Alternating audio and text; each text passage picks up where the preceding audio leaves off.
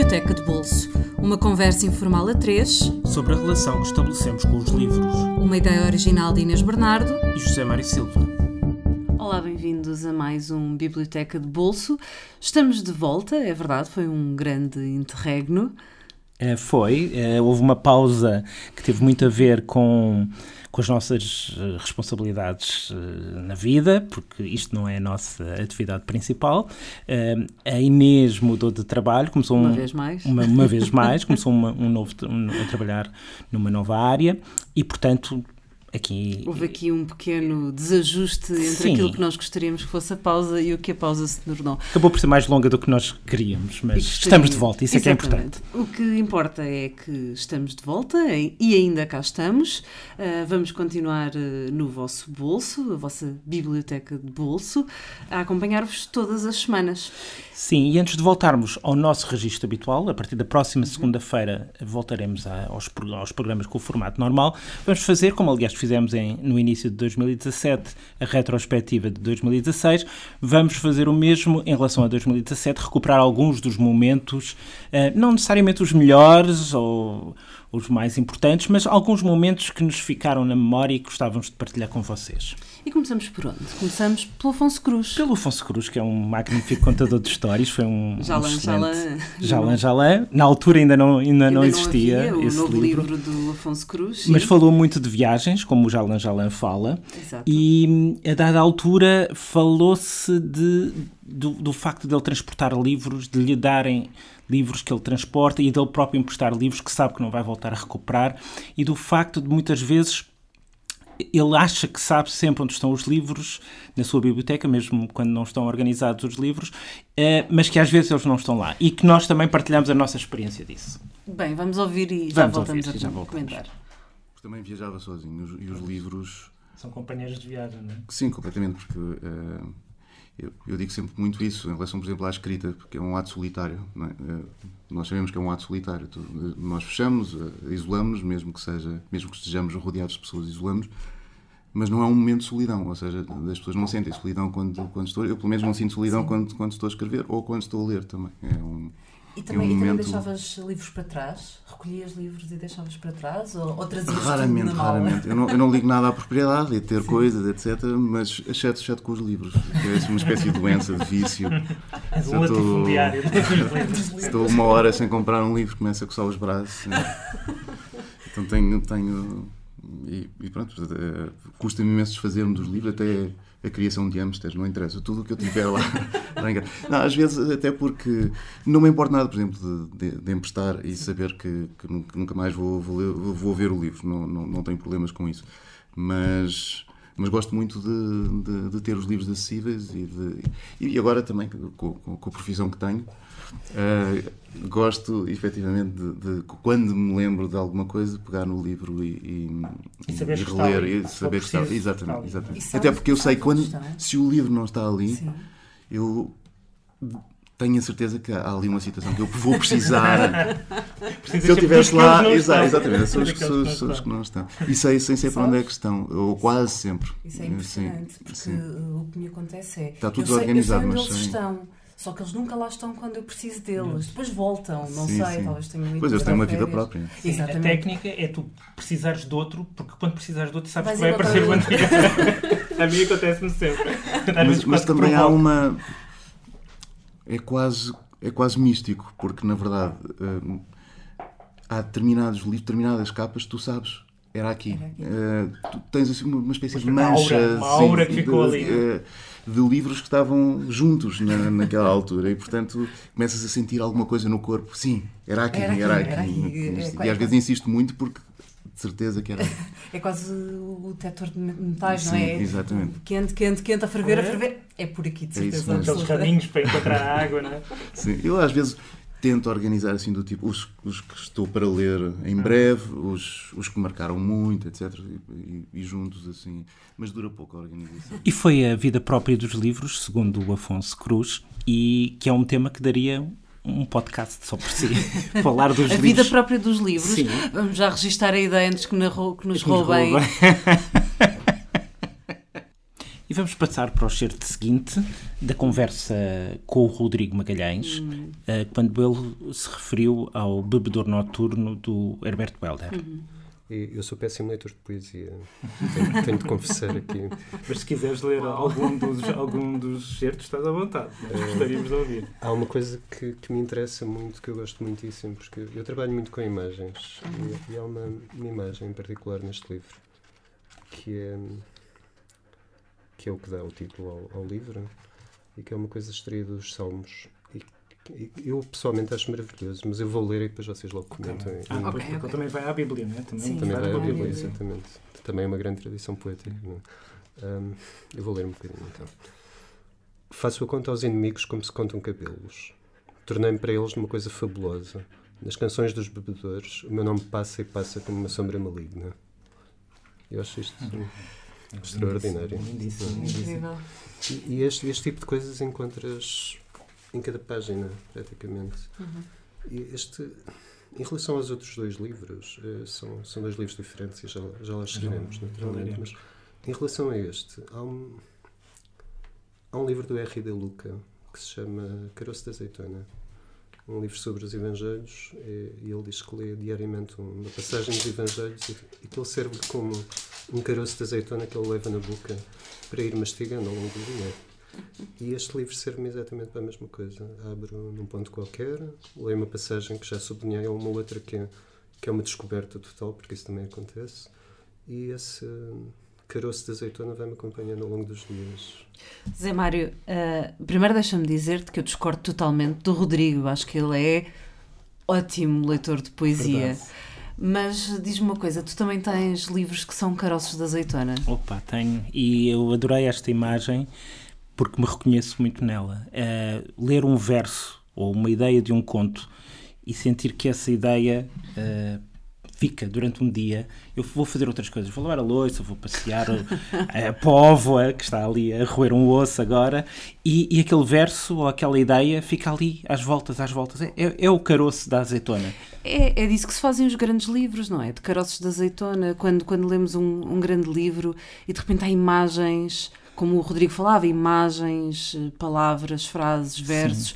que ressoam dentro de nós e que ficam, e que ficam ali a, Sim, a ressoar. Completamente. E, e para além disso, acho que é particularmente bela a imagem, porque já não é a azeitona, mas o caroço da azeitona é o centro. É o centro, é o fulcro, é o, é o que fica e é, o, e é e a futura semente. Exatamente, é a futura semente para uma nova azeitona. Uma nova oliveira e novas azeitonas, e novas eu... ideias e novos versos, etc. E agora com isto tinha uns termossos e umas cervejas, mas se calhar passamos ao próximo certo. Se calhar não? passamos.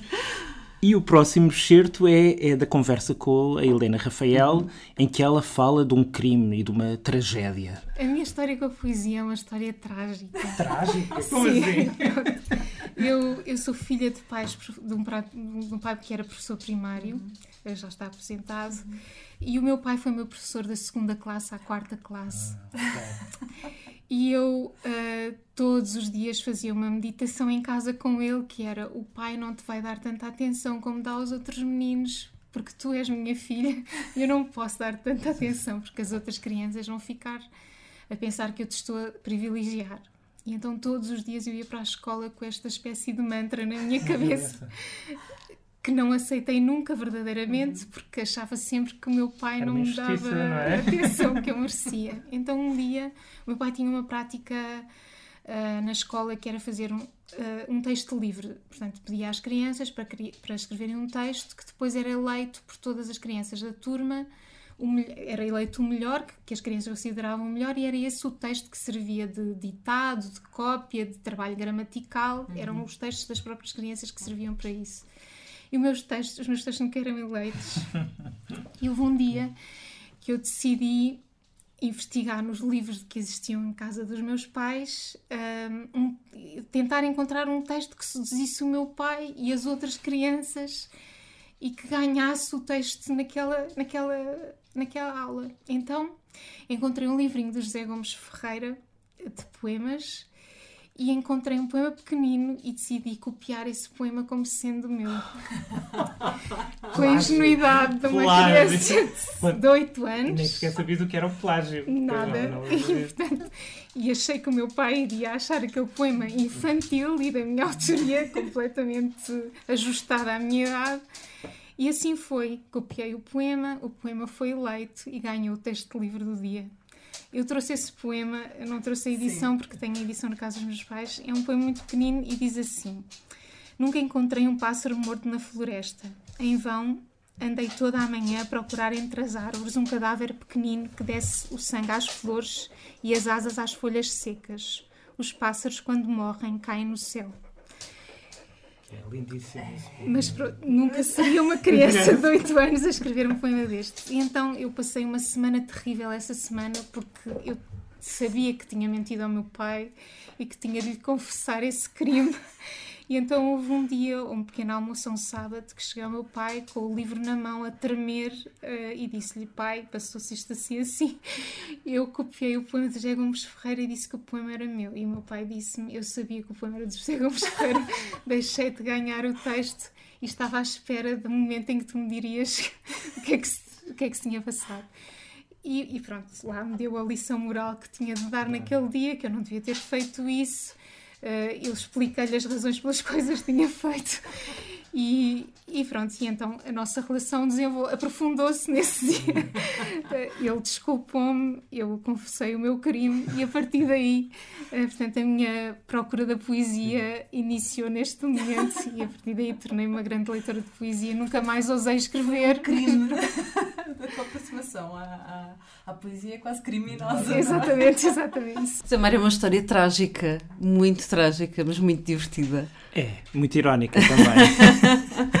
Eu, eu identifico-me um bocado com a, com a Helena, porque os meus pais também eram professores ah, do primeiro ciclo. Felizmente nunca foram meus professores e eu também não queria, senão iria sofrer tanto ou mais quanto Nunca a tiveste a, ten- a tentação de copiar um poema para os impressionar? Ah, para eles, eh, talvez tenha tido essa tentação, mas acho que não me lembro de ter cedido alguma vez a, a essa tentação não de cometeste copiar. o crime. Não cometi crime. Nem tiveste não que te arrepender. Não, não. Eu acho que aos 8 anos é desculpável. Vá. Pois. É desculpável.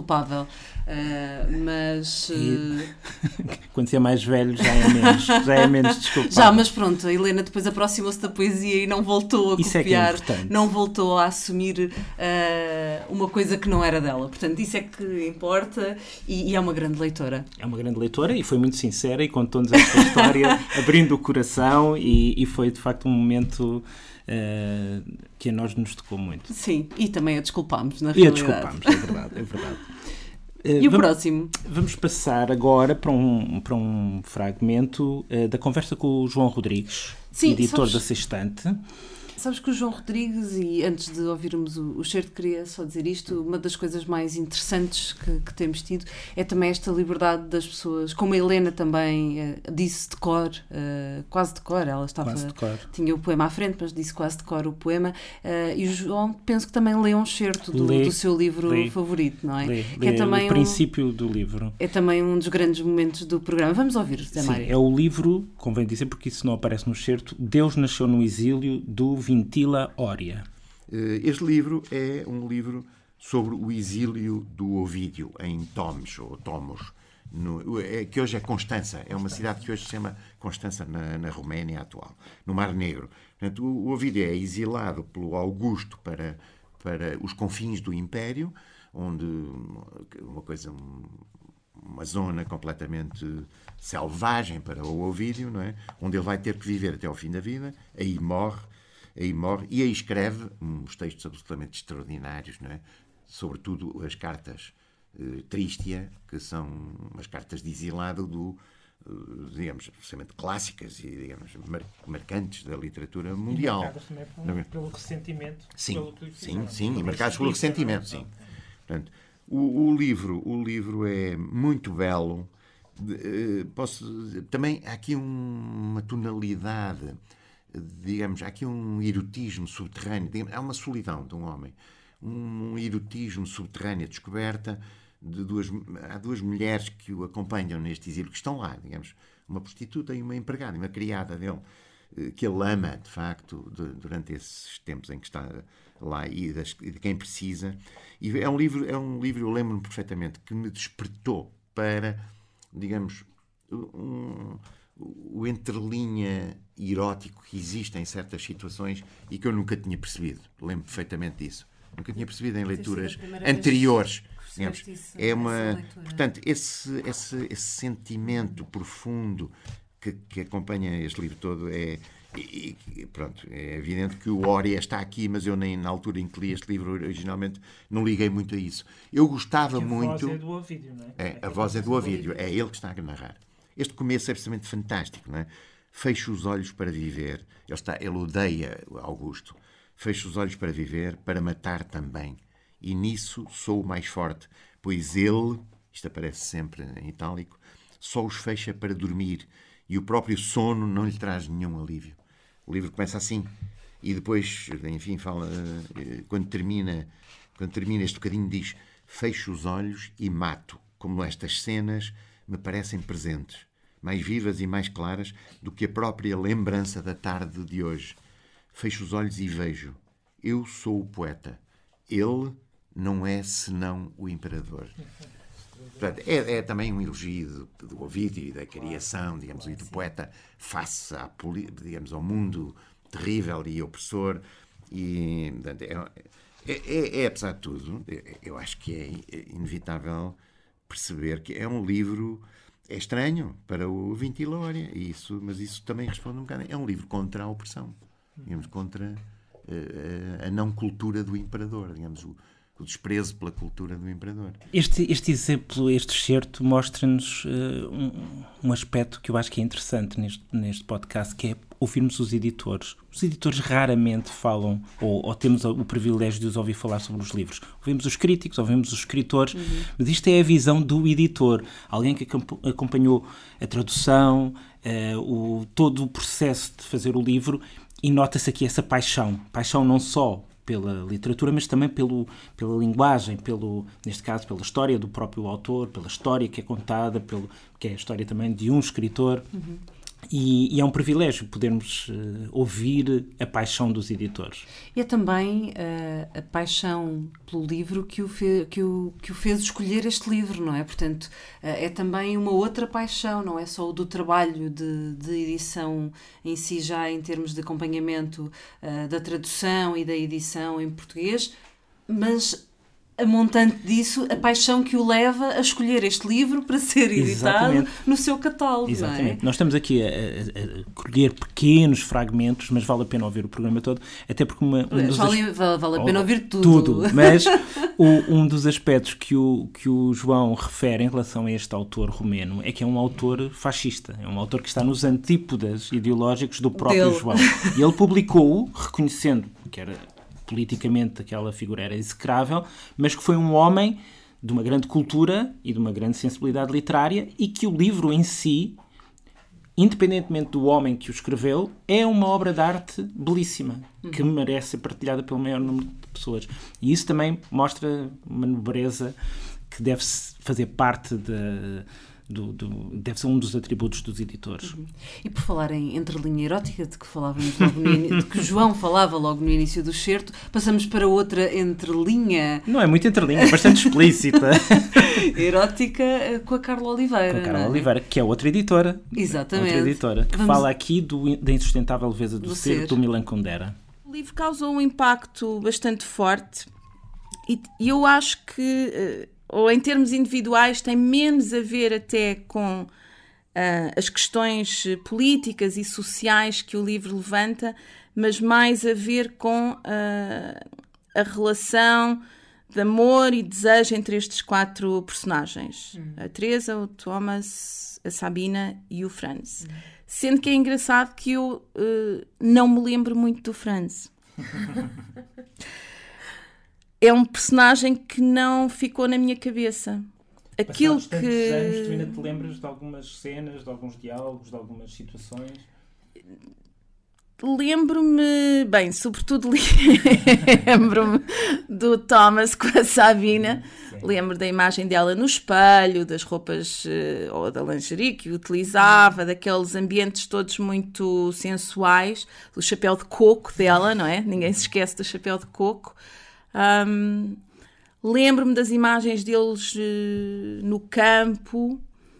a Teresa e o Tomás tentam não sei, tentam ter ali uma relação quase mais normal, porque ele de facto era um, era um libertino. Um, mas foi um livro que me marcou muito por isso, por questionar uma série de coisas em relação uh, a nós, em relação aos nossos desejos, em relação à forma como nós processamos uh, os sentimentos e o desejo quase animal, como é, que isso, como é que isto se gera, como é que isto se junta, como é que isto se separa, como é que cada um deles Uh, era muito difícil. Eu acho que estava numa fase também muito de tentar perceber quem é que eu era, como é que eu queria viver as relações. Uh, também estou para aqui a dizer coisas muito íntimas. Devíamos ter avisado que há um divã abaixo deste estúdio. E basicamente eu acho que a questão aqui minha, minha muito uh, profunda com, com, com, os personagens era quem é que eu sou. Hum. Eu sou a Teresa ou eu sou a Sabina. Ou eu posso ser as duas. E é, será que existe uma relação com alguém onde se possa ser estas duas mulheres? Hum. Isto por um lado. Por outro lado, tentar perceber, não sei se acontece isto com todas as mulheres, mas acho que é evidente que não podemos pensar que os homens são mais libertinos que as mulheres e por aí fora. Mas é um bocadinho perceber esta coisa muito. Uh, o que é que é isto? O animal, o libertino, Uh, mas ele, as minhas perguntas aos 20 anos era: mas ele gosta da Teresa, porque é que ele entra pela janela da outra senhora e, e precisa assim tanto deste sexo assim, animal e por aí fora. Pronto, e essa foi uma das questões que ficou foi um livro que depois ficou a ressoar em ti ao longo dos anos, ou seja, nas várias eh, situações da tua vida lembravas-te de. Ah, Lembrava-me sempre delas as duas. Lembrava-me sempre muito delas as duas. Uh... Amigas, pessoas também, também. Também. também foste sendo uma e outra. Também, também. também fui conhecendo uns Thomas. um, e é isso, e do Franz não me lembro muito. Eu lembro mais deste triângulo amoroso um, e, e, delas as duas também. Uhum. Foi um livro que depois delas se conhecerem e, e, de haver, na realidade, depois de haver ali uma relação também muito interessante entre elas uhum. e entre eles os três, e como é que estas e como é que estas eh, como é que estes triângulos ou estes não era mais um quadrado porque o outro também como é que são possíveis e como é que podemos gerir isto porque uhum. não sou uma pessoa com fronteiras muito rígidas digamos Teresa, Sabine, Sabine, umas vezes Teresa, umas vezes Sabine. Nós temos de começar a avisar os nossos convidados de que realmente há um divã aqui, não é? Porque eles começam-se a entusiasmar, a entusiasmar, a pois entusiasmar. Pois às tantas arrependem-se quase. E às tantas dizem, ai caramba, que eu já estou a dizer demais.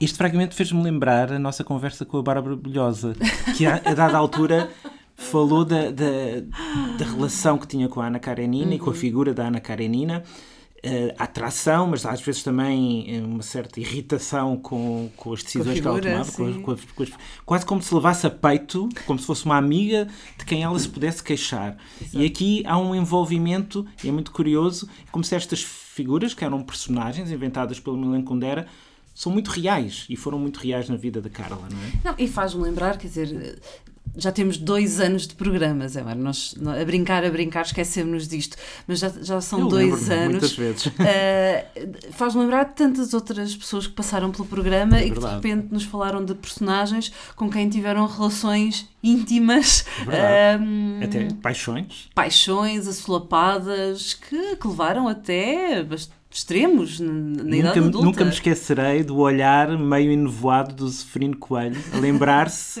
de uma personagem pela qual se apaixonou quando era adolescente. Sim, ou a Catarina Almemarques, a quem, soava, a quem que soava da palma das mãos quando lia o nome do Carlos da Maia nos Maias. Portanto, eh, há muitos... É o, é o poder da literatura. É o poder da literatura, sem dúvida, sem dúvida. E agora vamos passar para o último fragmento, que foi da, da última conversa com o Felipe Melo. Antes da pausa. Antes, da, da pausa, pausa, antes deste, deste interregno. Um, e que nos fala de serões literários, ou pelo menos de serões a contar histórias, uh, quando ele estudou em Boston. Vamos ouvir. Lembro-me que aos serões nos juntávamos todos e não tínhamos televisão. Uh, então, normalmente a coisa ia parar os colegas, sim. Ainda por cima, eu estudei, eu, eu tive de ir para fora, na altura não havia um curso superior de, de jazz cá em Portugal. Então, em conversa com os meus pais, eles queriam que eu tirasse um curso superior. Então, lá arranjámos uma bolsa e, assim, com alguma ajuda também deles, acabei por ir para lá. E tive a grande sorte de estar numa universidade que era a que tinha o maior número de estudantes internacionais. Então, tinha colegas argentinos, colegas japoneses. Era onde? É, era em Boston, Boston, que tinha lá aquele curso de jazz mesmo. E, então podia estar ali a ouvir os velhotes do jazz mesmo ao vivo. E então foi assim uma época muito especial. Mas isto para dizer que era, que era mesmo assim uma época multicultural. Eu, eu, eu partilhei casa com, com um coreano, sul-coreano, durante uma data de tempo. Então chegava ao frigorífico e tinha tupperwares com peixes esquisitos, minúsculos. É, mas assim, é, é, entre, entre essas muitas amizades que, que eu fiz, tinha um colega que à noite contava histórias do Roald Dahl. Dizia: Sabem uma coisa? Tenho uma história para vos contar. E não oral, dizia que era oral. Era oral. Portanto, estamos a falar de histórias de fogueira sem fogueira. e eu não posso elogiar o suficiente o quão extraordinárias eram estas histórias e o quão incrível era Mas ele aquele serão. do Roald Dahl ou fingia que eram dele? Não, a coisa era, ele começava só, querem ouvir uma boa história, e contava a história. Mas verdade seja dita, no final dava sempre o crédito. Pronto. Mas só depois, quer dizer, ele não dizia, agora vou contar uma. Não era aquela coisa de exibicionismo literário, era mesmo. Querem ouvir uma boa história. Sim, sim, porque era mesmo entusiasmo. E o que eu percebi nessas histórias, hum, talvez que, eu, que, que me parecem mais originais do que que a grande maioria, é que tem punchlines tremendos. São tipo uma gigante anedota que, que tem aquilo que se normalmente se designa por payoff, não é? Aquilo uhum. para tu, aqui, estrangeirada, retribuição, mais, mais bonito, vamos falar a nossa língua. Compensa, não é? Quem, quem espera é. pelo fim da história tem a Claro, e não é só a compensação, é estar ali, é tipo um elástico que está a esticar, a esticar, a esticar. Então. E algumas das histórias magoam, não é? é algumas das histórias magoam, lá está, porque como tu bem disseste, ele é muito conhecido pelas, história, pelas histórias que fez para crianças e estas não são para, para crianças de todo. De todo. Então, isto para dizer que, de alguma forma, uh, isto é uma. Ou estamos a conversar sobre um livro que, de alguma maneira, é uma desilusão. Porquê? Porque. Quando foste ler, não era a mesma coisa. Uh, este este meu, meu amigo é um, é um excelente pianista mesmo, um tipo brilhante, sentido de humor daquele britânico. Ele é, ele é inglês, uma mistura estranha, um inglês com francês. Quem, quem tiver curiosidade, imagina que alguém está a ouvir isto, pode procurá-lo. Exato, já agora tem uma banda sonora que é, ele chama-se James Uhart, U-H-A-R-T. Uhum. E então, era este o responsável por estas histórias. E hoje em dia, quando leio as histórias, lembro-me daqueles serões que eram com música pop dos anos 80 à guitarra mal tocada. Que maravilha! Que e, maravilha. esta história. Não está mal, pois não? Não, é maravilhoso. Quando, quando depois leste em livro. Uh, Ficava um bocadinho atrás. e bom, eu, eu fiquei com pena de não estar, uh, de não ter sido um dos alunos que estavam naqueles serões, uh, de, de, de, uma fogueira, de conversa à volta da fogueira que não existia. Exato. Não é? Não, porque e... a literatura também pode ser isto, não é? Contar uma história à volta de uma fogueira imaginária. Sim, de certa maneira, às vezes é o que nós fazemos aqui também, não é? Estamos à volta de uma fogueira que na realidade é um microfone. É um microfone. e esta ideia também de que, às vezes, quando contamos ou partilhamos a imagem que um livro nos deixou. Isso é mais interessante às vezes do que o próprio livro. Sim, sim. Eh, e, ou, ou melhor, quem, quem nos ouve e vai à procura do livro, se calhar encontra menos no livro do que na nossa história, porque também nós acrescentamos coisas aos claro. livros. Quem conta um conto, inevitavelmente, vai Exatamente. acrescentar um ponto. Tu foste à procura do James Uhart, não é? Fui. E descobriste que ele tem um SoundCloud tem recheado um SoundCloud de coisas. E com músicas de facto muito boas. Sim. Um, e pronto, quase que tinha vontade de partilhar aqui um, um bocadinho, mas bom, seria estar a apropriar-me de material sem autorização, o que não, nunca é correto. E portanto, sugiro que procurem. E de facto vale a pena. Fui ouvir, segui o conselho do Felipe um, e tal como vocês seguem os nossos conselhos, nós seguimos o do Felipe e espero que sigam os nossos e, o, e os do Felipe também. Filipe. E para rematar, uh, o Filipe dizia que o amigo começava todos os, as histórias, todas as noites, a dizer querem ouvir uma boa história, e eu acho que temos de começar a mudar a nossa introdução para querem ouvir uma boa conversa. então fiquem, fiquem por aí, deixem-se estar, que nós vamos conversar. Exatamente. E para a semana voltamos com uma boa conversa. Certamente como sempre, e com um novo convidado. Portanto... E, e prometemos, ou, bom, prometemos, se calhar é melhor não, mas eh, tensionamos ficar agora largos meses sem, sem interregnos. Sem interregnos, sim. Pelo menos é a nossa intenção e vamos fazer por isso. Para vocês que estão desse lado, obrigada por nos estarem a acompanhar eh, nestes uh, dois anos uh, de trabalho que têm sido muito bons. Uh, Uh, apesar de, de, realmente ser um hobby nosso fazer o Biblioteca de Bolso, mas continua-nos a dar gozo como se fosse o primeiro. Uh, e queremos também uh, agradecer-vos, acho que nunca é suficiente, somos, são mais de 3 mil ouvintes espalhados pelo mundo que nos seguem e que nos acompanham e gostamos muito de receber as vossas mensagens. E Mesmo muito. Nós sabemos que às vezes não somos tão rápidos como, quanto gostaríamos a, a responder ou, ou, a dar feedback, uh, mas estamos a dar o nosso melhor e acreditem que não ficam por... e estamos de volta. Por lidas e estamos de volta, e estamos de volta novamente. Portanto, uh, para quem nos ouve, obrigada. Uh, e para a semana regressamos com um novo convidado. Continuem-nos a seguir no facebook.com/barra Biblioteca de Bolso, no SoundCloud, no iTunes. Não se esqueçam também de deixar lá as estrelinhas, os comentários, as sugestões, as críticas e, e tudo mais que se lembrarem. Até para a semana. Até para a semana.